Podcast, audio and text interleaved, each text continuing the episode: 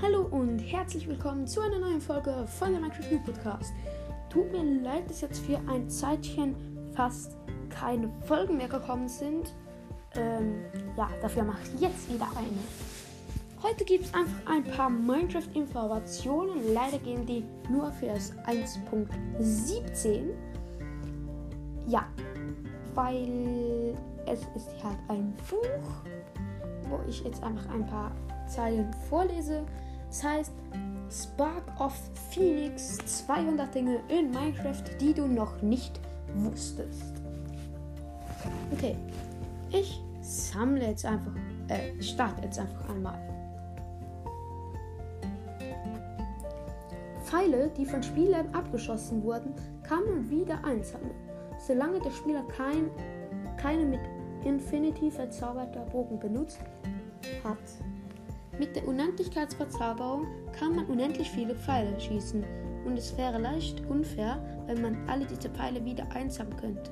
Jedenfalls kann man deren Pfeile auch durch Wände einsammeln. Wenn ein Spieler einen Pfeil gegen eine Wand schießt, die ein Block breit ist, dann kann man diesen Pfeil von der anderen Seite wieder einsammeln. Dabei spielt die Art der Blöcke keine Rolle. Okay, finde ich auch ein bisschen seltsam. Wieso kann man durch Blöcke durch Pfeile aufsammeln? Hä? Das geht nicht richtig. Egal. Ich mache jetzt einfach mal weiter. Reparator auf maximaler Bauhöhe. Die maximale Bauhöhe liegt bei 256 Blöcken. Genau gesagt ist die Koordinate 255 die letzte Möglichkeit, einen Block zu platzieren. Wenn man einen Repeater an diese maximale Bauhöhe setzt, dann kann man ihn nicht mehr verstellen. Zumindest trifft es zu, wenn man auf ihm oder auf derselben Höhe neben ihm steht. Da man ihn von oben aus anklickt, stellt man sich etwas tiefer an die Seite des Repeaters, dann kann man ihn wiederum verstellen.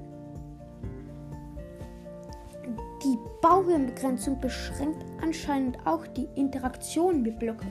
Selbst wenn diese sich noch unterhalb der Grenze befindet, es wird auch eine Fehlermeldung ausgegeben, dass die maximale Bauhöhe erreicht wurde, wenn man versucht, den Reparator zu verstellen. Eigentlich möchte man ja, möchte man ja gar keinen Platz setzen, aber der Fehler tritt trotzdem auf.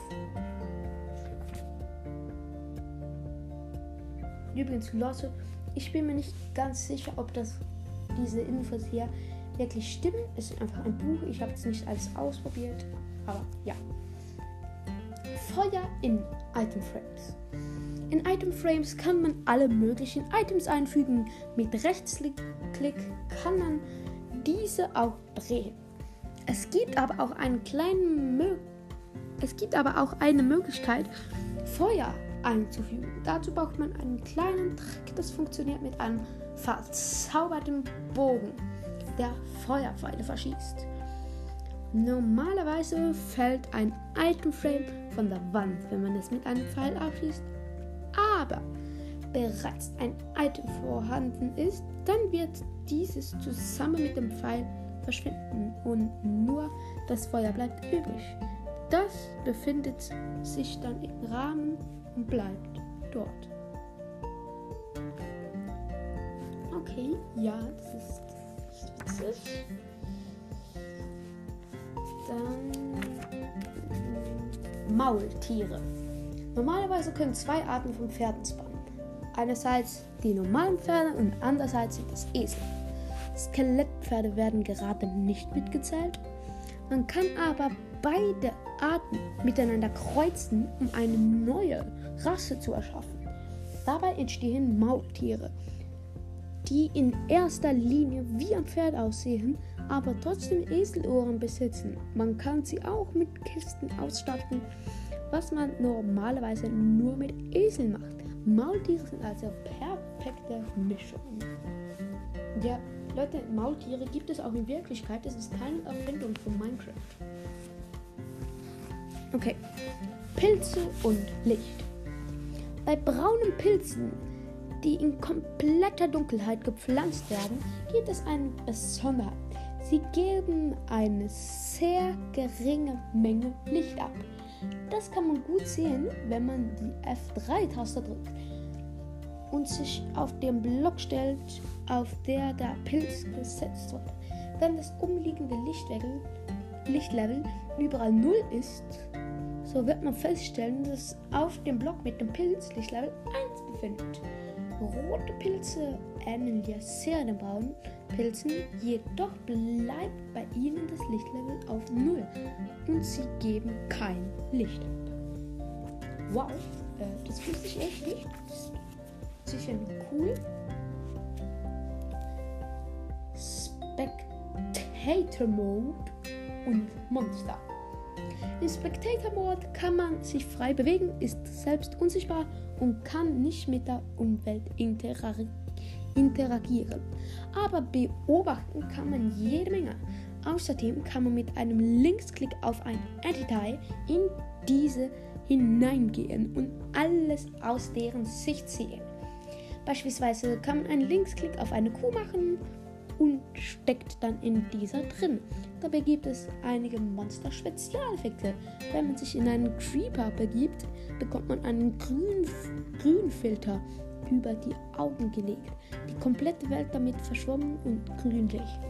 Einem Enderman bekommt man einen Negativfilter und bei einer Spinne wird das Bild auf sechs Einzelbildern zusammengesetzt.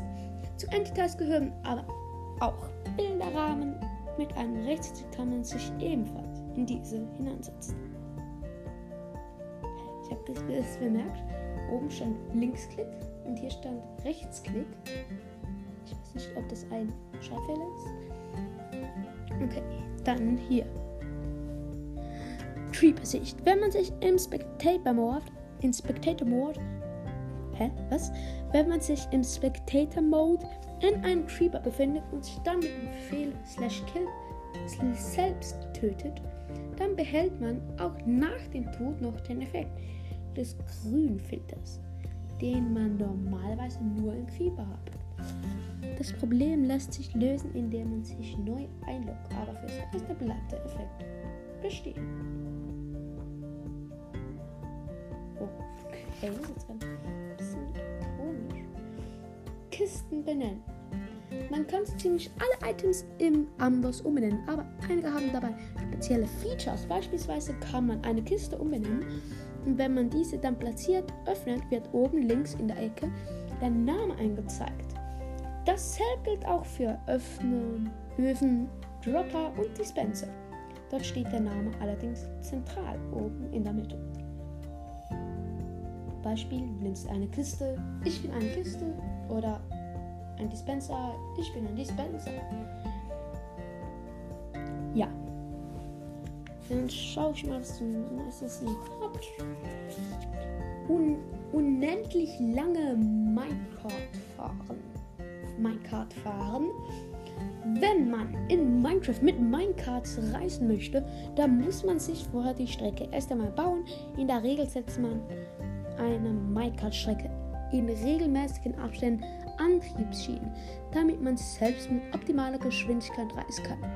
Ohne genug Schwung schafft es auch kein Minecart einen Berg hoch und besonders dort werden viele Antriebsschienen verbaut. Es gibt allerdings einen kleinen Trick, mit dem man ohne Antriebsschienen unendlich weit fahren kann.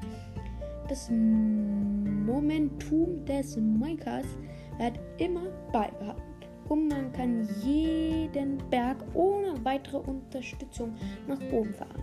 Dazu baut man sich die fol folgende Konstruktion auf, die auch auf den Abbildungen nochmal gezeigt wird. Ja, die Abbildung könnt ihr leider nicht sehen. Man benötigt einen Dispenser, eine, eine Antriebsschiene, zwei Minecarts, einen Knopf und einige Blöcke. Man setzt, man, äh, tut mir leid, man setzt die Antriebsschiene auf den Boden und platziert dann den Dispenser daneben, so dass er Richtung der Schiene zeigt. Dann setzt man den Knopf auf den Dispenser und umringt die restlichen freien Blöcke neben der Antriebsschiene mit Blöcken. Im Anschluss legt man die Minecart in den Dispenser und aktiviert diesen zweimal. Die beiden Minecarts werden automatisch direkt auf, auf ein und dieselbe Stelle auf die Schiene gesetzt. Sie stecken sozusagen ineinander. Dann setzt man sich als Spieler in eines der Minecarts und entfernt einen der normalen Blöcke, in die die Minecarts in ihrer Position halten. An die Stelle. Man an die Stelle kann man jetzt eine weitere Schiene setzen und diese mit dem Verkehrsnetz verbinden. Drückt man nochmal auf den Knopf auf den Dispenser, dann wird die Antriebsschiene unter dem Spiel aktiviert und das Minecart fährt los. Aufgrund der Anti-Kollision mit dem anderen Minecart behalten beide Minecarts ihre Geschwindigkeit immer bei. Sie stecken ineinander und schieben sich gegenseitig an. Egal wie steile Strecken man bergauf fährt, die Minecarts bewegen sich immer mit konstanter Geschwindigkeit vorwärts. Okay, ja Leute, das war's schon mit der heutigen Folge. Heute gibt es nur ein paar Minecraft-Infos. Und ja, tschüss und bis zum nächsten Mal.